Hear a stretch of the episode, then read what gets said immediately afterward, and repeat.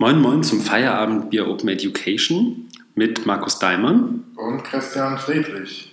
Und wir sitzen heute am 24. August am Nachmittag zusammen, trinken das erste Mal kein Bier beim Podcast, sondern Club Mate. Ich glaube, bei uns in beiden Fällen sowohl der Müdigkeit als auch der Temperaturen geschuldet. Der Sommer ist zurück in Hamburg.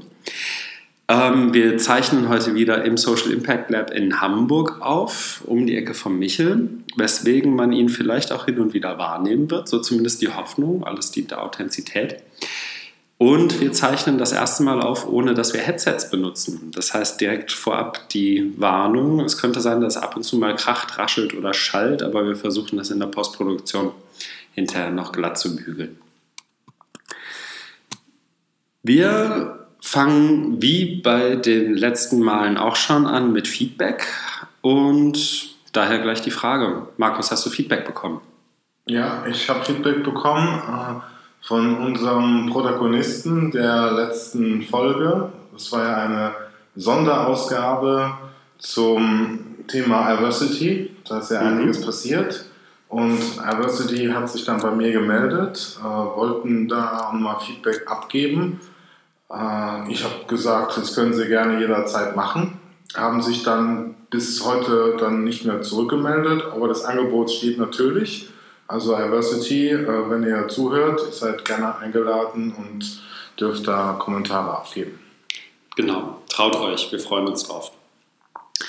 Und ich habe gesehen, du hast noch einen Kollegen aus Lübeck. Dürfen wir ihn namentlich nennen? Bestimmt. Bestimmt. Das ist ja ein Verfechter von Open Science, der mhm. liebe Oliver Tacke, mhm. mein hochgeschätzter MOOC-Maker-Kollege. Der hat, ähm, glaube ich, schon intensiv die Folgen gehört und ähm, hat da auch Feedback gegeben. Da ging es jetzt darum, thematische Schwerpunkte oder eine normale Episode. Also er so die Richtung thematische Schwerpunkte okay, aber so eine normale Sendung wäre auch gut. Okay, gut zu wissen. Probieren wir mal beides weiter aus. Heute haben wir wieder einen Schwerpunkt, aber wir haben gerade schon besprochen, in der nächsten Woche werden wir versuchen, direkt mal das, was so im Laufe des Sommers sich angesammelt hat, an Artikeln, Blogbeiträgen und so weiter, ähm, aufzuarbeiten gemeinsam. Unser Schwerpunktthema für heute ist aber das Thema Open Education aus europäischer Perspektive, eine Analyse in zwei Teilen. Bevor wir damit anfangen, aber vielleicht noch ganz kurz die Frage, Markus, was hast du gemacht in den letzten Tagen und Wochen, bevor ich das einfach überspringe? Genau, das habe ich jetzt auch schon gesehen. Also es gibt noch einen Nachtrag, den hast du jetzt auch übersprungen. Mhm. Bevor ich sage, was ich gemacht habe, der Nachtrag ähm, bezieht sich nochmal auf die ähm, Diversity-Folge.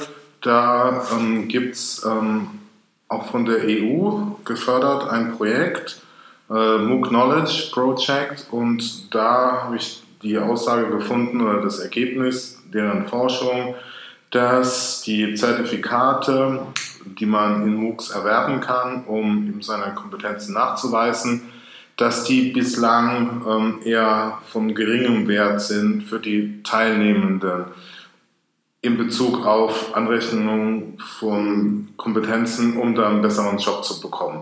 Und das war ja genau ein Thema auch bei Diversity, dass die es eben nicht geschafft haben, ein Geschäftsmodell zu entwickeln über die Zertifikate, also die Zertifikate zu monetarisieren und darauf zu hoffen, dass Leute das kaufen, um zu ihrem Arbeitgeber zu gehen und sagen, ich habe hier einen tollen MOOC zum Thema Projektmanagement gemacht, ich will mhm. jetzt mehr Gehalt.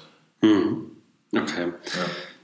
Also eigentlich, ich sag mal, zumindest für uns zwei, glaube ich, keine riesen Neuigkeit, dass man jetzt noch nicht irgendwie den high-paying Superjob bekommt, nur weil man zwei MOOCs gemacht hat, glaube ich, oder? Ja, also es ist auch so, so ein Thema, dass MOOCs ja ähm, offen, flexibel daherkommen und diese Richtung jetzt mit Zertifikaten, da presst man sie ja wieder in irgendeine Schublade rein. Mhm. Also da geht es ja mehr in Richtung klassische Weiterbildung, was ja gewisse Anbieter auch machen.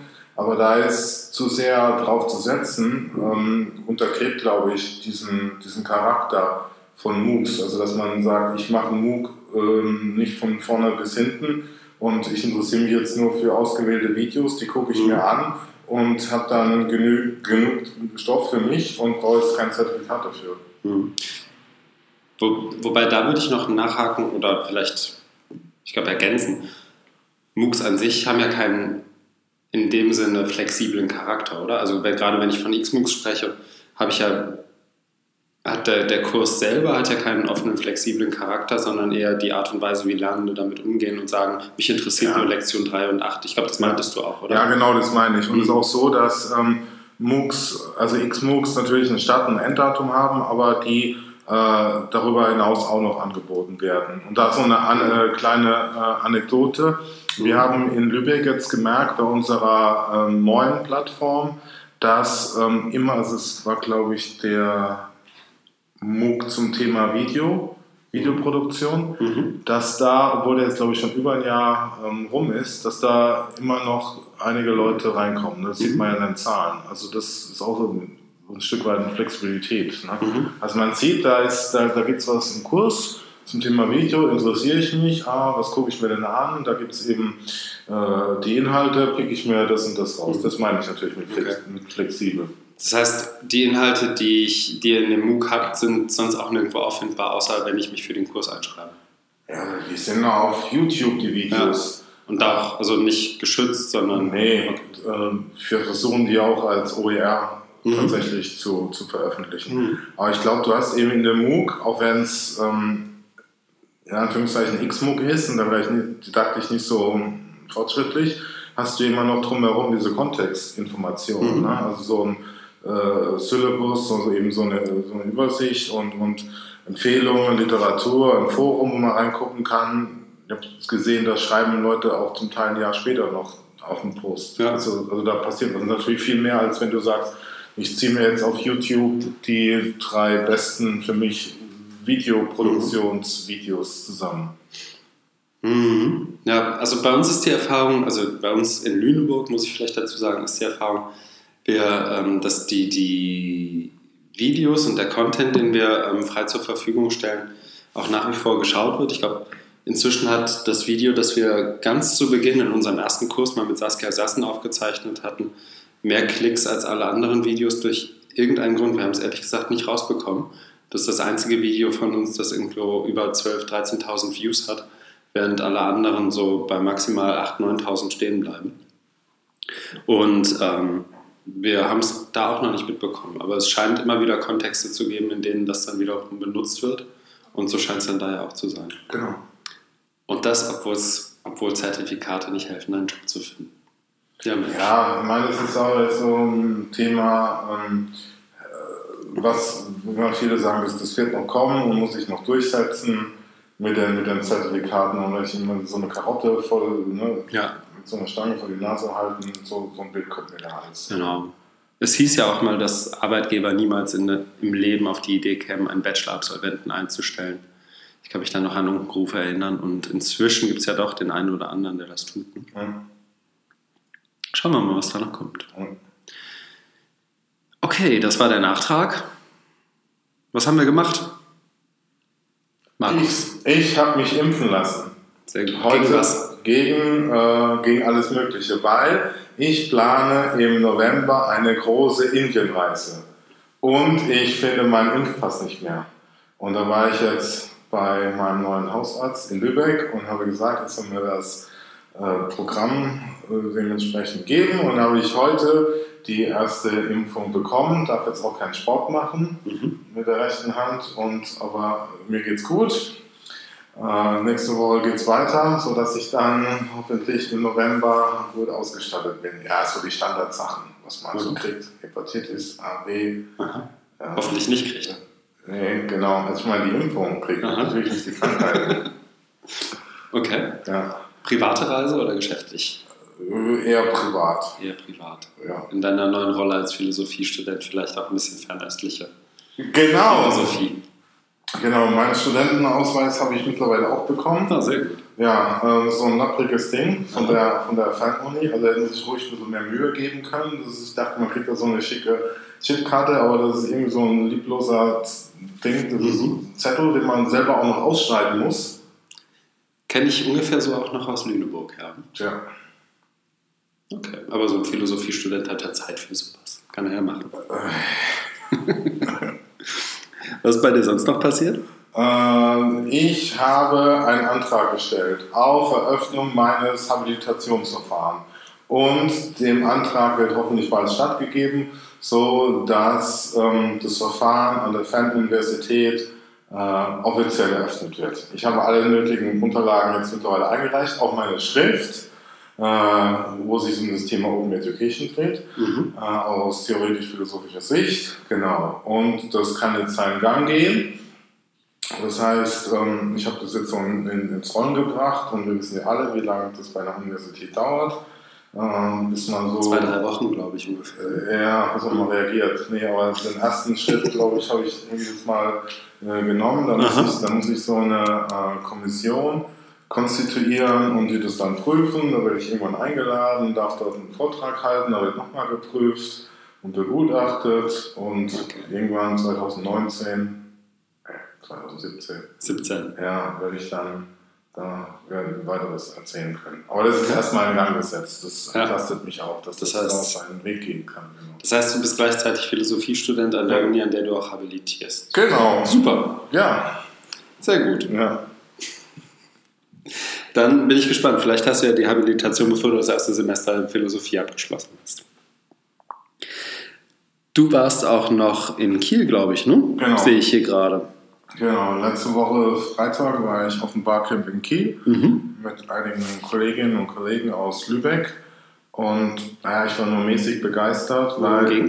Äh, es ging ähm, um, das ist eine gute Frage, also ich weiß gar nicht, wie, sie hatten gar kein Spezialthema, aber das ist ein sehr offenes Barcamp, also es ging dann schon in Richtung IT. Vielleicht doof gefragt, ich meine, wenn, wenn ich nicht wüsste, was ein Barcamp ist, wie würdest du es mir in einem Satz erklären? Es ist eine umgedrehte Konferenz, mhm. Die offen die Themen und die Zeitpläne bestimmt. Mhm. Und genau das ist auch mein Problem, weil ich fand das eher als klassische Konferenz. Mhm. Also es gab am Anfang diese eben Sessionplanung, mhm. wo die Leute sich vorstellen und sagen, hallo, ich bin der und der und würde gerne was zu dem, dem Thema machen. Und dann hat man seine Slots, also es fängt dann irgendwann um 11 an bis 17 Uhr und eine Session geht 45 Minuten, damit man auch Zeit für Raumwechsel hat innerhalb von 15 mhm. Minuten. Soweit, so gut, alles, alles super. Da war ich in der ersten Session, da ging es um Pokémon Go und WLAN von einem Mitarbeiter der Kieler Nachrichten, mhm. irgendwie auch in leitender Funktion. Und ähm, da war ich halt so ein bisschen irritiert, weil der kam dann an und seine erste Frage war, hat jemand einen Adapter, VGA oder irgendwas? Dann ja, okay, Laptop anschließen kann man machen. Dann hat er es irgendwann gekriegt, so nach fünf Minuten und dann hat er eben so eine PowerPoint-Show gemacht. Mhm. Und ich kenne eben Barcamps anders. Mhm. Also gut, ich war bisher auch nur auf diesen Edu-Camps. Mhm. Und also es war sehr frontal, das war, ne, der hat halt eben über, über ihre ja. Erfahrung, meines Thema, klar, ist, ist schon interessant, aber das war einfach nur eine Beschallung, eine frontale. Äh, es kam dann auch Fragen, aber das war so, ja, der hat jetzt einen Vortrag gehalten zum Thema Pokémon und die wollen eben ein WLAN, offenes WLAN einrichten, damit die Leute Pokémon spielen können und was es da für Schwierigkeiten gibt mit Zertifikaten ja. und, was weiß ich alles. Ne? Also es ist also für die hochinteressant, aber für Teilnehmer, also Eher, eher weniger. Ne? Und deswegen ja. kann man auch nur so, so ein paar, also weniger nachfragen, wo, es aber eher so ihm, ihm jetzt hilft und nicht man erarbeitet gemeinsam ein Thema. Mhm. Ja, das fand ich dann. Das war bei anderen Sessions auch so, also ein Fotograf, also ein total netter Typ, äh, der, der schlechte Werbung vorgestellt hat. Also er ist irgendwie freier Fotograf und hat dann eben auch PowerPoint-Show ja. gemacht, wo er ganz viel, ja, wo er, wo er, Kampagnen vorgestellt hat, die, die seiner Meinung nach schlecht sind. Das hat er wirklich sehr gut gemacht, ja. war hochgradig unterhaltsam und der, der ist einfach so mit dem gesunden Menschenverstand rangegangen hat gesagt, guckt euch das an, das kann nicht gerne ernst sein. Ne? Also was wollen die und so. Das, ja. ist, das, ist, das ist schön, aber man, das kann ich mir irgendwie auf, auf YouTube äh, mal ja. ein Video angucken, wenn ich, wenn ich lustig bin. Äh, muss ich nicht nach Kiel fahren für ein Barcamp. Ja. Und das, also das, dieser Barcamp-Charakter kam für mich überhaupt nicht rüber. Okay, also der klassische Barcamp-Charakter, wo man gemeinsam in der Gruppe auch vielleicht sogar in der Rapid Prototyping-Logik was gemeinsam erarbeitet, das weiter iteriert und vielleicht auch noch über das Barcamp hinaus gemeinsam arbeitet. Genau. Wird letztendlich mit Füßen getreten, indem man daraus dann nach der eigentlichen Session, in der die Sessionplanung stattgefunden ja. hat, letztendlich eine frontale Beschallung und PowerPoint Karaoke gemacht hat. Genau, und es, es, es okay. war auch die, die Architektur. Also wir ja. hatten dann äh, fünf Räume und, oder, oder mehr und die waren halt eben alle frontal bestimmt. Ja. Ne? Das Sitzreihen da war, mal größer, mal kleiner, aber alles frontal nach vorne hin ausgerichtet. Ne? Okay. Äh, und nicht so, also du warst ja auch in Berlin beim OER Festival, also mhm. war vorher auch sogar da, ich habe ja damals mhm. ein Programm mitgemacht, also auch mit, mit, mit Camp und da war immer so, man mag das jetzt vielleicht pädagogisch nennen, aber da gab es halt immer einen Stuhlkreis. Ne?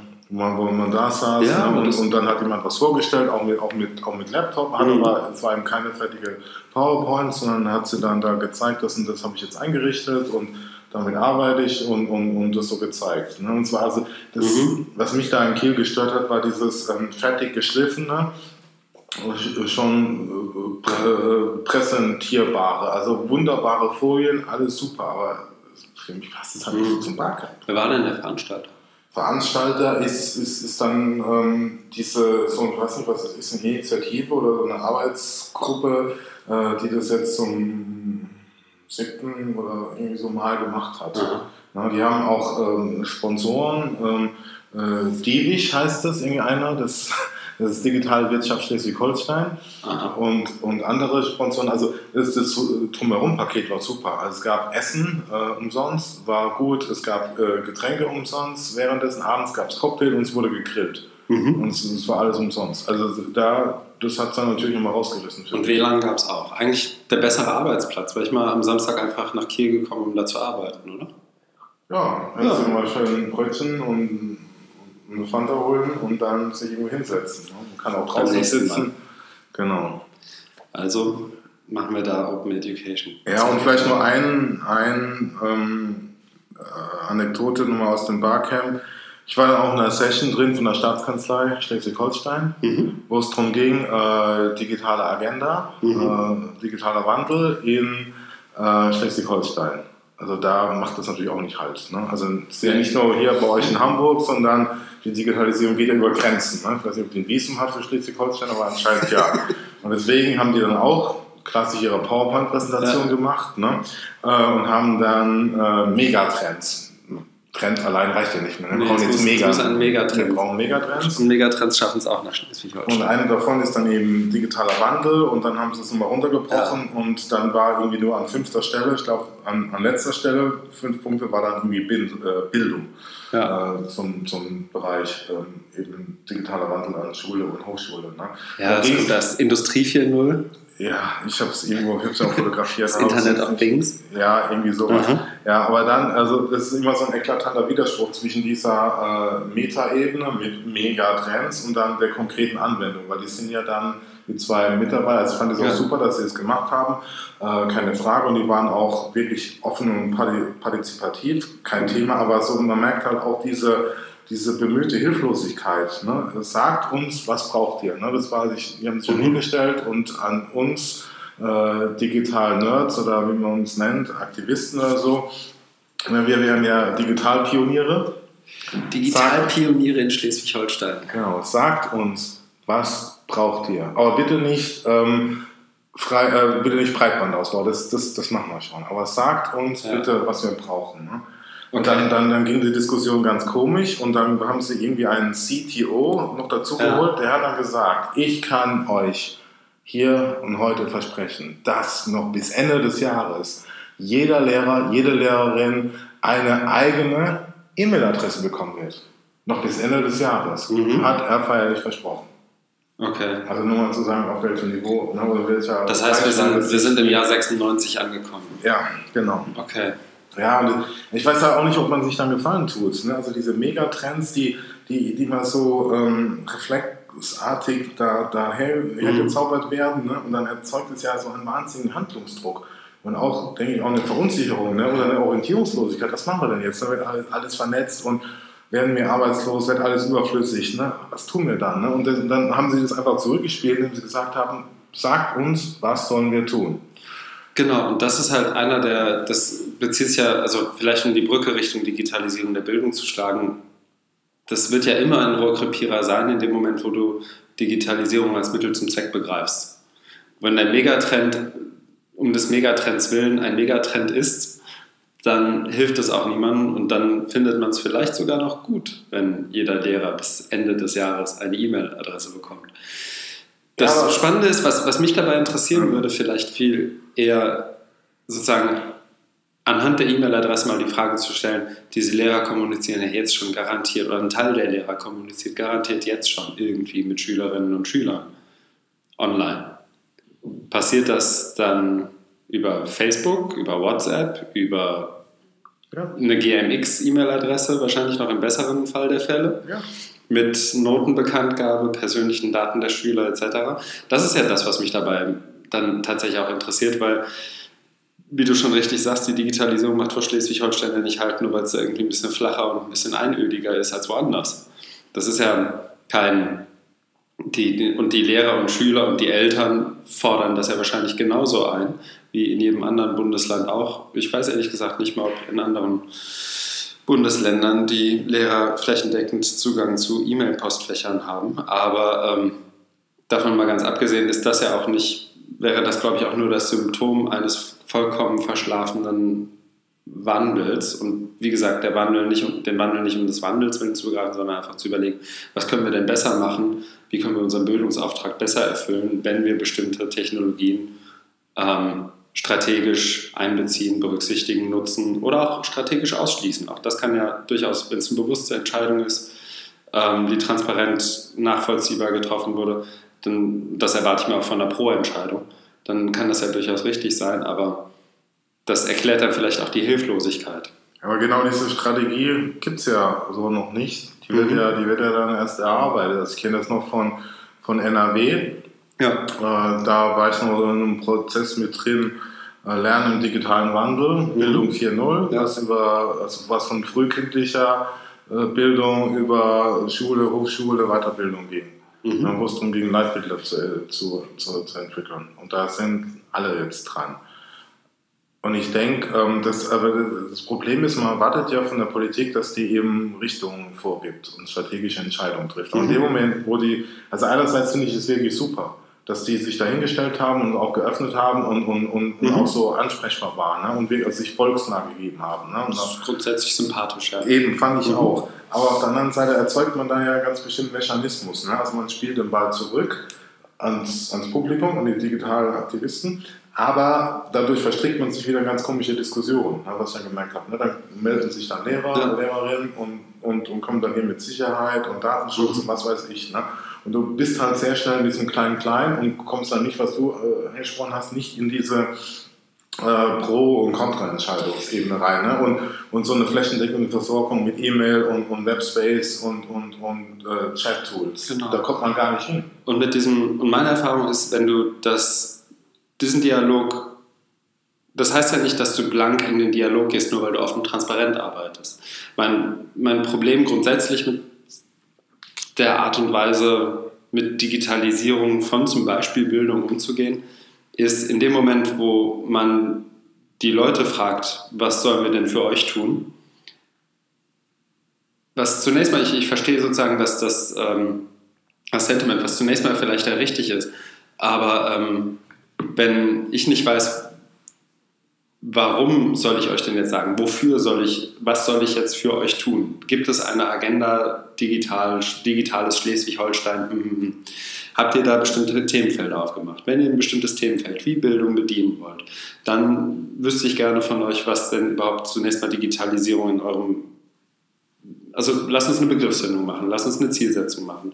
Was ist denn sozusagen Auftrag der einzelnen Institutionen, der Bildungseinrichtungen Schleswig-Holsteins? Was ist ähm, sozusagen das nationale und das internationale, supranationale Setting, in dem wir uns bewegen. Und dann lass uns überlegen, wofür wollen wir uns denn jetzt einsetzen? Und nicht nur, was braucht ihr, um irgendwas zu machen? Und in dem Moment, wo man die Frage nämlich stellt, geht es ganz schnell um Risiken. Und weil man eben keine Pro-Argumente, keine Chancen, keine Potenziale aufgezeigt hat, geht es auf einmal nur noch um Risiken.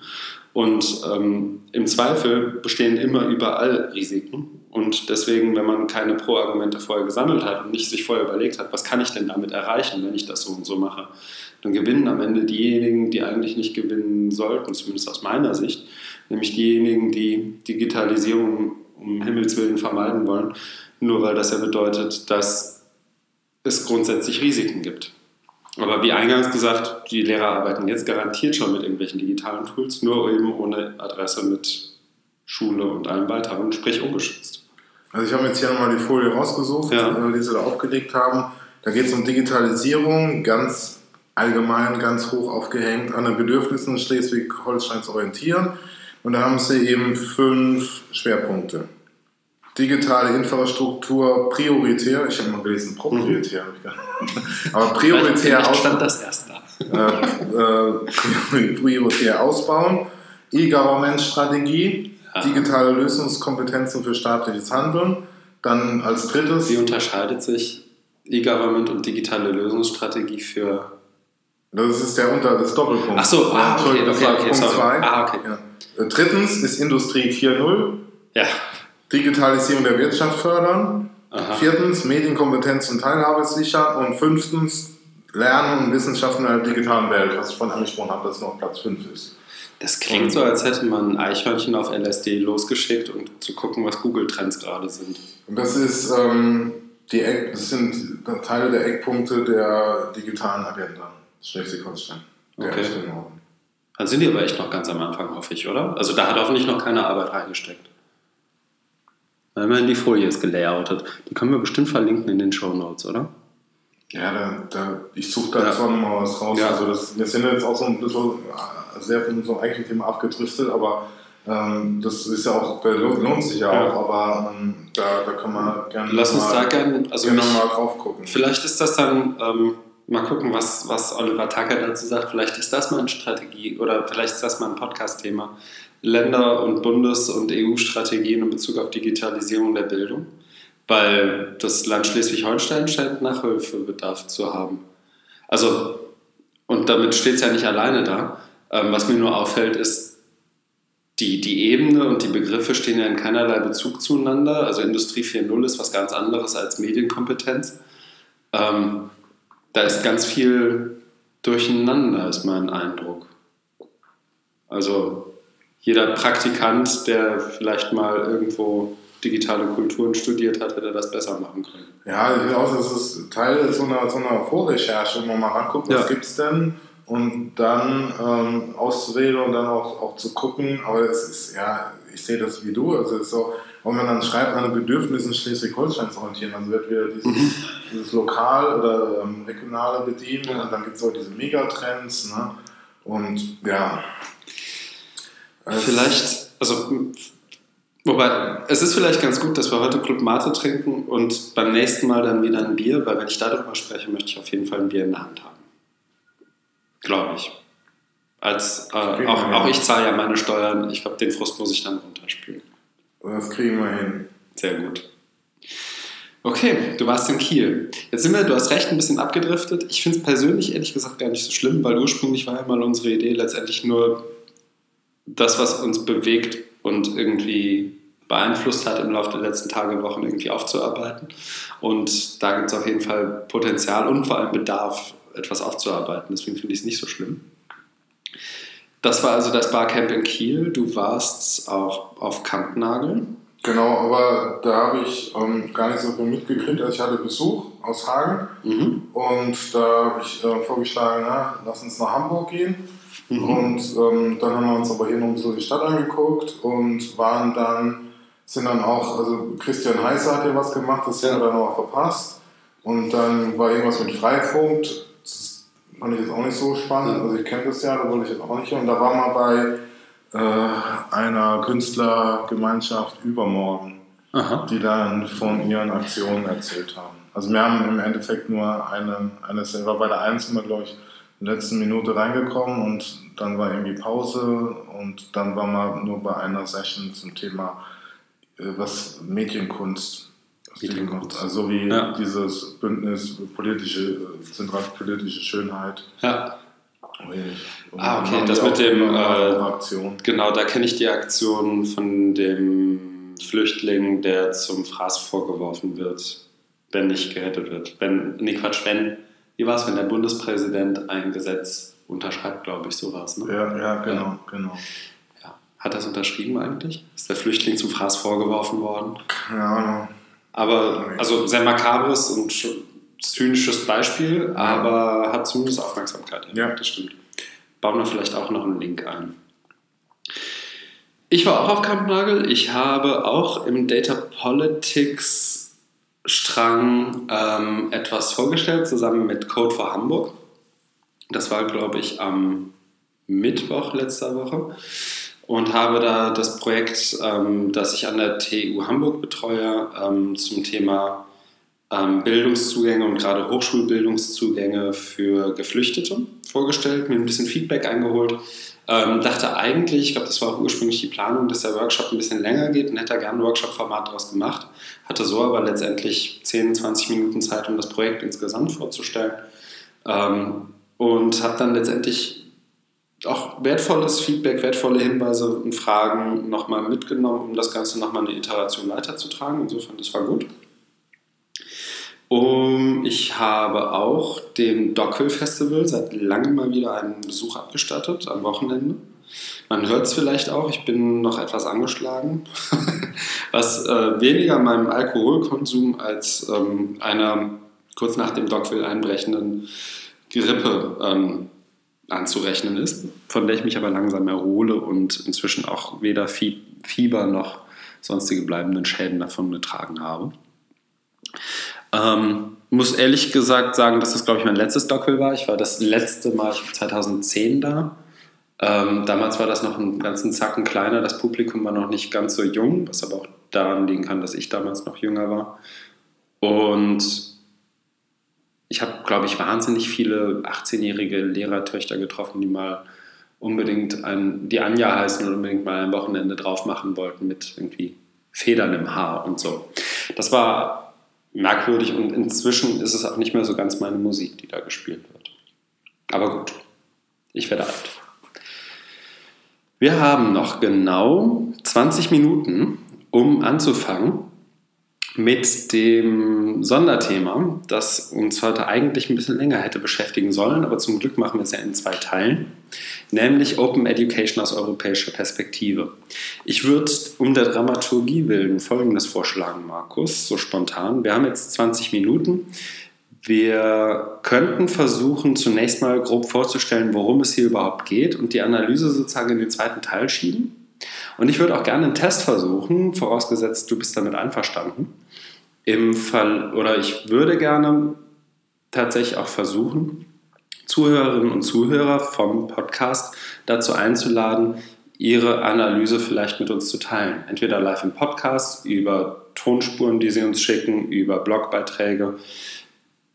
Da lassen wir uns auch in den Shownotes noch was für, zu einfallen, aber ich finde die Idee gar nicht so schlecht, jetzt in 20 Minuten zumindest mal sozusagen eher deskriptiv zu bleiben und das, das Thema vielleicht so auseinanderzunehmen, mhm. so wie es sich hier darstellt in dem, in dem Bericht, gehen wir auch gleich noch drauf ein, und dann vielleicht im zweiten Teil in eine tatsächliche Analyse zu treten. Was hältst du davon? Finde ich gut. Ja? Bin ich dabei. Das heißt, alle, die jetzt noch zuhören, dürfen, sollen, können uns in irgendeiner Form Analyse zukommen lassen von diesem Teil von diesem Bericht, über den, um den es hier geht. Vielleicht auch grundsätzlich Eindrücke aus dem, aus dem Bereich Open Education, europäische Perspektive und, und eben diesen Forschungsergebnissen. Und das können Sie tun, indem Sie uns ganz klassisch eine Mail schreiben. Mailadressen schreiben wir in die Show Notes. Ähm, Blogbeiträge irgendwie mit unserem Hashtag FOE Podcast äh, verlinken, beziehungsweise bei tweeten, das sehen wir dann auch, uns direkt antweeten, uns vielleicht sogar einfach eine Tonspur aufzeichnen und uns die in irgendeiner Art und Weise zur Verfügung stellen.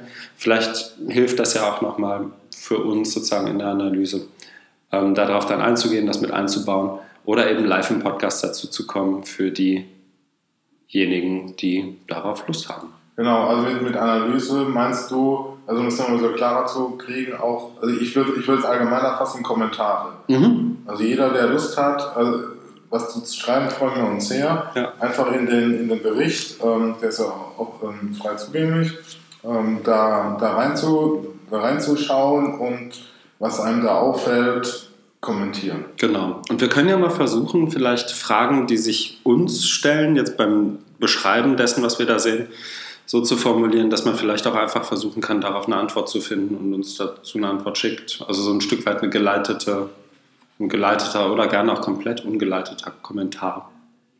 Oder? Ja, gerne. Ja, dann legen wir los. Ähm, also, du hältst ihn ausgedrückt in der Hand. Genau. Ja, genau. Mal. Also es liegt auf dem Tisch, darf auch nicht zu so sehr rascheln. Nee. Ähm, also es handelt sich hier um einen Report, der da heißt a Support, also Opening Up Education, aber das ist so, sage ich gleich was dazu. Aber der Untertitel ist dann Support Framework for Higher Education Institutions. Mhm. Und der Hintergrund ist, dass die Europäische Kommission 2013, glaube ich, war das, da angefangen hat, eine Initiative aufzulegen, die da hieß äh, Opening Up Education. Mhm. Und dann hat die auch eins ihrer eigenen Forschungseinrichtungen beauftragt. Also das ist hier, ähm, die jetzt den Report vorgelegt haben. Das ist ein sogenanntes Joint Research Center. Die sitzen in Sevilla und die haben mehrere Studien zu diesem Thema gemacht. Mhm.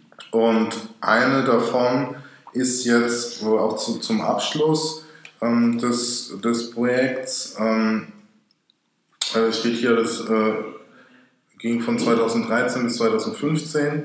Ähm, dieser, dieser Report, uh, Opening Up Education, Support Framework for Higher Education Institution. Also um was geht es da? Ähm, es geht darum, dass die EU das politisch auch gesetzt hat, das Thema, ähm, wir müssen Bildung, Zugänge und so weiter, also das Bildungssystem öffnen. Äh, die haben da so eine eher instrumentalistische Sichtweise dran, nämlich dass mehr Menschen in Bildung reinkommen und um dadurch Europa stark zu machen, um äh, gegenüber den. Asiaten und Amerikanern bestehen zu können. Also Bildung als Schlüssel, um mehr Menschen reinzubekommen, ja. müssen wir uns öffnen. So ganz platt jetzt okay. zusammengefasst. Und das hier wiederum mit dem Fokus, liebe Hochschulen, also Higher Education wird angesprochen. Hier ist unser Support Framework, also ein allgemeiner Schlüssel, ein, ein System, an dem ihr euch orientieren könnt, wie eine Art Leitfaden, ähm, auch im, im, Anhang mit den entsprechenden Arbeitsblättern und Strategieempfehlungen und, und Analysetools.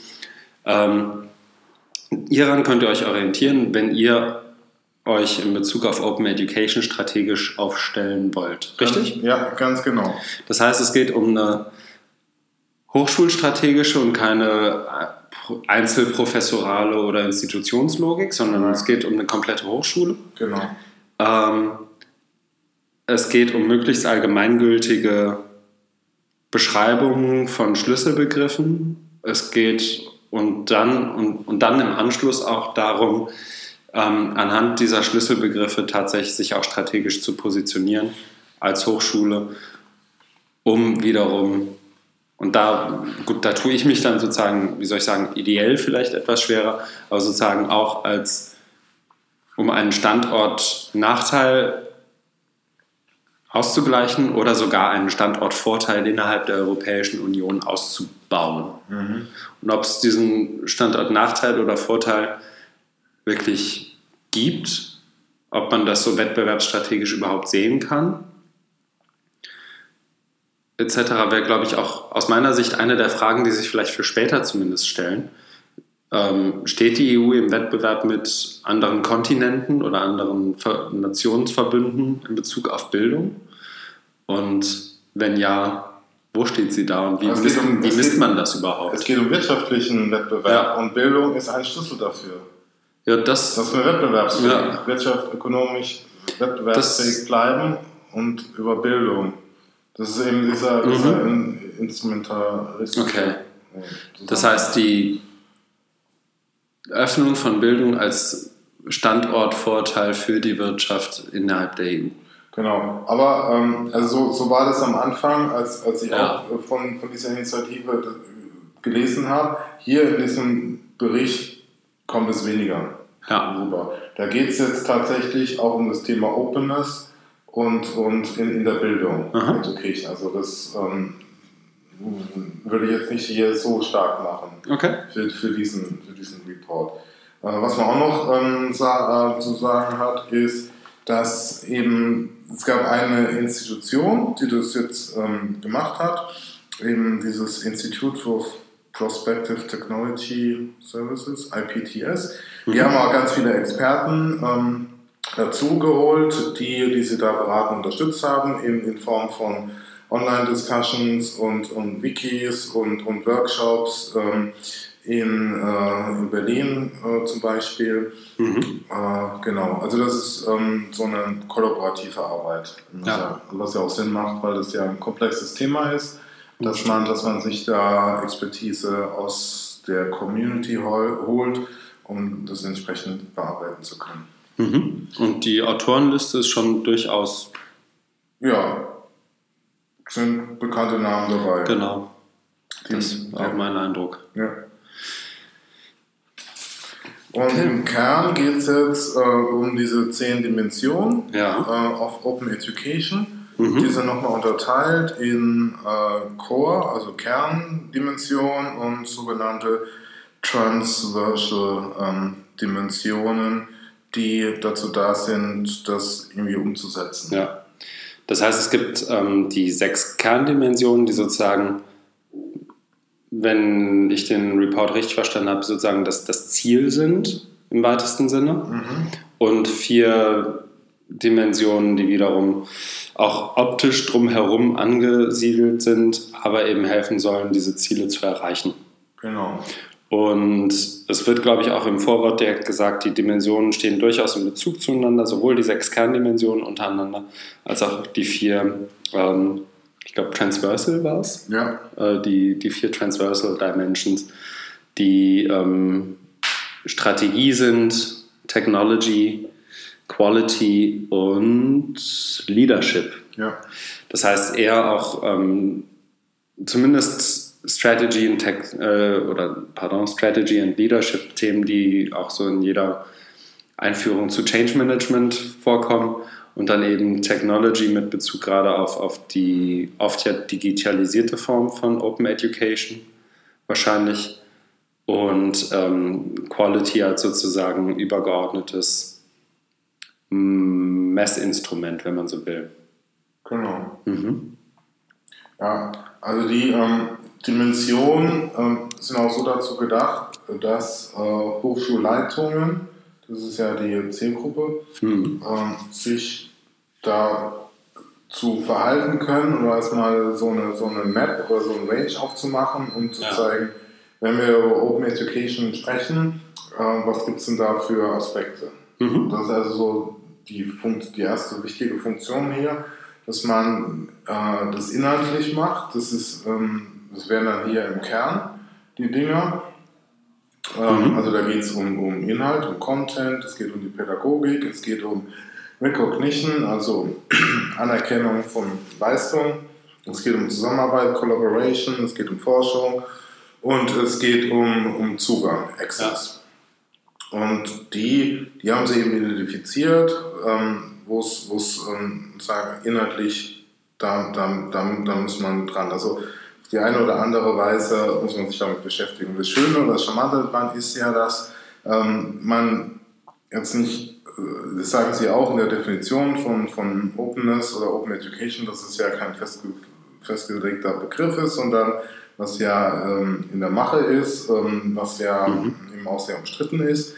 Aber da kann man eben, ähm, hat man dazu Zugriff jetzt auf irgendeine Dimension und kann sagen, dass, da verhalte ich mich jetzt in der, der Ausbildung. Mhm. Oder man kann natürlich auch verschiedene Grade der Ausprägung, der Offenheit genau. haben, entlang dieser Dimension, also genau. der, der Kerndimension. Weil es eben auf, zumindest aus meiner Sicht, auf keiner der Dimensionen den schwarz-weiß-binären Status Openness versus Closedness gibt, sondern ja immer Graustufen ähm, der Offenheit oder Geschlossenheit. Ich dachte vielleicht, ergibt es Sinn, noch einmal genau zu schauen, was ja. wird denn jetzt überhaupt als Open Education innerhalb dieser Studie angesehen? Ja, ja, du hast ja gerade schon angesprochen auch. Und ich würde das jetzt einfach mal ganz platt vorlesen vielleicht. Das ist ja, wie gesagt, auch eine offen verfügbare Studie. Vier Zeilen. Ähm, Within the Open Edu study, open education is seen as a way of carrying out education, often using digital technologies. Its aim is to widen access and participation to everyone by removing barriers and making learning accessible, abundant, and customizable for all. It offers multiple ways of teaching and learning, building and sharing knowledge. It also provides a variety of access routes to formal and non formal education and connects the two. Das heißt, hier werden viele Schlüsselbegriffe eigentlich auch schon angesprochen. Einerseits digitale Technologien, die aus meiner Sicht fast immer eine Rolle spielen, wenn es um Öffnung von Bildung geht. Ja. Ähm, es geht um Partizipation und, und, einen breiteren Zugriff zu Bildung, genau. indem man Barrieren reduziert ja. und, und, und, abbaut ja. und ähm, Lernressourcen letztendlich verfügbar macht und, und auch customizable, also einer der, der Kern-OER-Begriffe, das äh, Remix, das Right-to-Remix schon fast, ja. ähm, zu, zu bedienen. Aber andererseits eben auch verschiedenartige Wege, Lernen und Lehre sowohl formal als auch nonformal zu verknüpfen und, und Wissensteilung und Wissensverbreitung zu ermöglichen. Also eine sehr breite Definition von Open Education, die, wie du ja auch schon gesagt hast, auch ständig im Fluss ist. Also sowohl Openness hat wahnsinnig viele Dimensionen, wenn man Open Education sich anguckt, allein was im Laufe der letzten fünf, sechs, sieben, acht Jahre an Definitionen ähm, kam, wird das, glaube ich, auch zunächst mal sehr eng definiert über Zugriff zu Content und kam dann später ja. auch in, in wir hatten es ja, ich glaube, in der letzten oder vorletzten Folge Open Educational Practices kam dann irgendwann rein vor ein paar Jahren und dann eben auch ähm, sozusagen Technologie, Infrastrukturfragen, Strategiefragen. Also viele der Dimensionen, die, man sich, die sich hier auch wiederfinden, sind sozusagen in anderen Studien, auf die auch Bezug genommen wird, auch schon angeklungen und angesprochen worden. Also genau. vielleicht das nur vielleicht sozusagen als, als Kontextinfo noch zu dem, wie die Dimensionen sozusagen entstanden sind. Glaub, oder andersrum, ich nehme einfach mal an, dass die Autorinnen und Autoren das durchaus berücksichtigt haben. Ja, ich weiß jetzt nicht, wie die Definition mit den ähm Dimensionszusammenhänge. Aber ein Wort noch zur Definition, ja. was mir jetzt eben mal zu vorgelesen hat, auch nochmal so gekommen. Also die Schwierigkeit ist ja da, das ist ja keine so, wenn man es jetzt ähm, wissenschaftstheoretisch oder formal logisch äh, betrachtet, keine so klassische Definition, sondern mhm. ähm, du hast ja eine Aufzählung, wie du ja auch gesagt hast, von Schlagwörtern. Also du hast mhm. eben diese, diese, diese ähm, ICT, die digitalen Te äh, Technologien Sinn hat. Du hast formelles und nicht formelles äh, Lernen, du hast Partizipation. Und die werden jetzt eigentlich alles unter, unter diesem Umbrella, das schreibt mhm. glaube ich, dieser Umbrella-Term, genau. was ich auch nicht so ähm, stark finde im Sinne von, ähm, da wird wirklich was, also hat halt keine äh, Explanatory Power, also keine große ähm, Erklärungskraft. das also, stimmt. Also, ähm, also man macht sich da ein Stück weit einfach, indem man ähm, die, die, die Schlagworte, die jetzt auch so der gesellschaftlichen, kulturellen Wandel ähm, ausmachen. Also ICT, äh, also digitale Technologien als der große Treiber, der Katalysator, was entsteht daraus? Mehr Partizipation, Kollaboration, Vernetzung mhm. und so weiter. Und dann kommt das Einzige, was vielleicht ist, dieser Zugang, was sagt, das ist so genuin, Openness-mäßig, also was wie Open Access, OER. Ne? Mhm. Und sonst hast du halt viele Dinge oder nicht formelles und, und, und äh, Non-Formal und Formal Education und die Connection dazu. Das sind halt viele Dinge, die, wie sagen, sind für mich jetzt nicht genuin Open Education. Ne? Und das ist auch so eine Schwierigkeit. Ne? Das kommt da, kommt, da, kommt, da nicht, kommt da nicht so rüber, sondern ne, es ist dieser Umbrella-Term, wo, wo man versucht, es vielleicht auch attraktiv zu machen oder auch so eine, eine, größere Wucht, Durchschlagskraft zu erzeugen, mhm. man sagt so, das ist was ganz Tolles. Ja, das stimmt. Und ich glaube, diese, dieses diffundieren zwischen Zielen, Motivationen, Mitteln, wie die zu erreichen sind, ist, glaube ich, auch sowohl Stärke als auch Schwierigkeit wahrscheinlich zugleich von überhaupt dem, dem Thema Open Education. Ne? Also es gibt ja. so viele Openness-Definitionen, es gibt, so viele Ansätze gibt es auch, Öffnungen sozusagen zu, zu, zu denken und zu verfolgen. Vielleicht auch da nochmal, das wäre tatsächlich eine Frage, die mich sehr interessieren würde, ist, wenn jetzt überhaupt noch irgendjemand zuhört. Ähm, was fehlt euch an dem Begriff, an der Begriffsdefinition, wenn es überhaupt eine ist, Open Education? Ich würde vorschlagen, wir nehmen einfach die Definition, wie wir sie gerade vorgelesen haben, in die Show Notes, das ist ja ein Google Doc, und wir geben das frei auch zum ähm, Bearbeiten und Kommentieren, sodass jeder, der möchte, da auch gerne noch was dazu schreiben kann. Also was mir jetzt auch nochmal mhm. auffällt, ist, ich bin ja von Hause aus Bildungswissenschaftler, mhm. es fehlt da auch ähm, bildungswissenschaftliche ja. Aspekte. Ne? Äh, mhm. Und ist auch eine, eine, starke Normativität drin, ne? also dieses ähm, Removing Barriers. Ne? Mhm. Äh, Warum denn? Ja. Genau. Und wer legitimiert, also welche genau. Barriers, wie sollen die re removed werden, wer legitimiert das? Ne? Und warum ist das überhaupt unser Auftrag? Also, genau, und das, das fehlt mir auch ein Stück weit. Ähm, und, und das eben nicht als Selbstzweck anzusehen, sondern wirklich damit zu argumentieren, was sind Potenziale und Chancen für jemanden, der Open Education verfolgt. Was macht er dadurch besser oder vielleicht auch schlechter als andere? Also die Frage ist auch das Bildungsverständnis. Ne? Open Education, also Education, was ist da das Bildungsverständnis?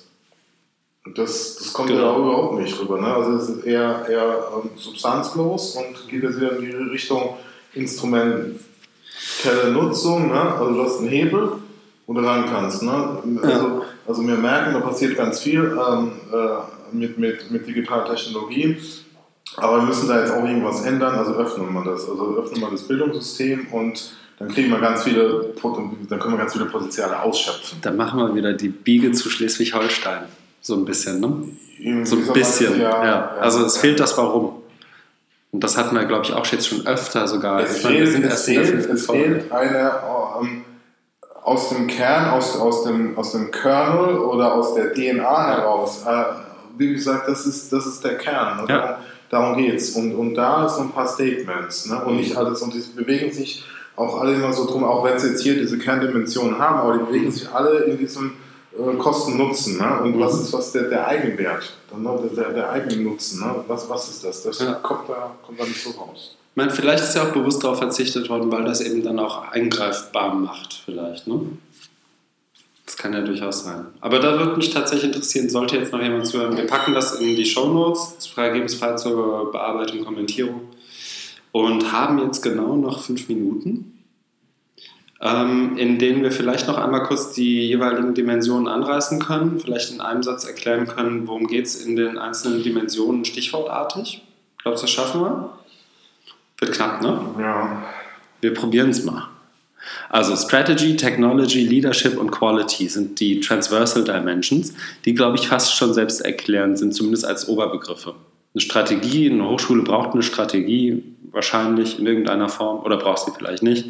Auf jeden Fall ist eine der Dimensionen, auf der man sich sagen, die, die sozusagen Mittel zum Zweck sein kann. Technology schon viel stärker in dem Moment, wo es, selbst wenn es um nicht digitale Tools und, und Technologien geht, wir haben immer mit Technologie zu tun. Qualität ist hoffentlich immer auch ein Bestandteil von jeder Bestrebung einer Hochschule, irgendeine Art von Strategie zu implementieren. Ja, also hier ähm, nochmal zu, zu, mhm. zur Qualität, da haben Sie, da verweisen Sie jetzt, ähm, also es ist die einzige Dimension, die auch ein bisschen ausführlicher ja. dargestellt wird. Da verweisen wir jetzt auf irgendein so Five Concept of äh, Quality, ähm, die, äh, die, da, die da in einem anderen Report erarbeitet wurden. Mhm. State of the Art Review of Quality. Mhm. Ähm, ja, also da merkt man, also da wird, wird da wahrscheinlich auch aus, aus, aus eigenem Interesse da das Thema irgendwie anders. Also es fällt irgendwie auf, dass das da auf einmal jetzt äh, stärker unterfüttert wird, während, während bei, äh, bei den anderen Dimensionen, also gerade bei Technology, ist es eher oberflächlich. Ne? Da mhm. schreiben sie, um, ähm, Technology is a necessary part of open education. Okay. Wobei vorher stand doch irgendwas von wegen, ähm, es muss nicht nur Technologie sein. Also du kannst ja auch eine analoge offene äh, Bildung machen. Mhm. Also natürlich die Frage, was ist, was ist das? Technikverständnis, aber so wie es hier ist, ist ja meistens so immer Technik gleich Digitaltechnik.